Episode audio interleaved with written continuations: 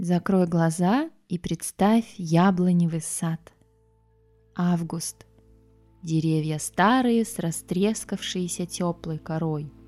Ветки раскиданы в разные стороны, а на них яблок румяных видимо-невидимо. Под ногами тоже тут и там яблоки. Красные бочка так и выглядывают из травы. Ее скосили пару дней назад, поэтому она короткая, но мягкая – какой стоит аромат, пряный, медовый. Между двух деревьев натянут гамак с кисточками из белой плотной ткани. В гамаке подушка и плед. Ложись и устраивайся поудобнее. Можно оттолкнуться ногой, и гамак мягко закачается.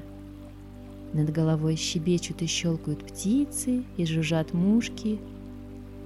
Вдруг из-за дерева выглядывают серые уши. Это кот.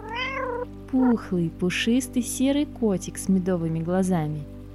Он ловко пробирается между опавшими яблоками к гамаку. Если опустить руку, он подставит голову и замурчит.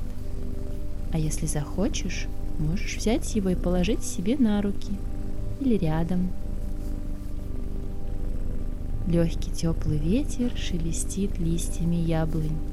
Качается гамак с кисточками, чирикают птицы, добрый кот мурчит на животе.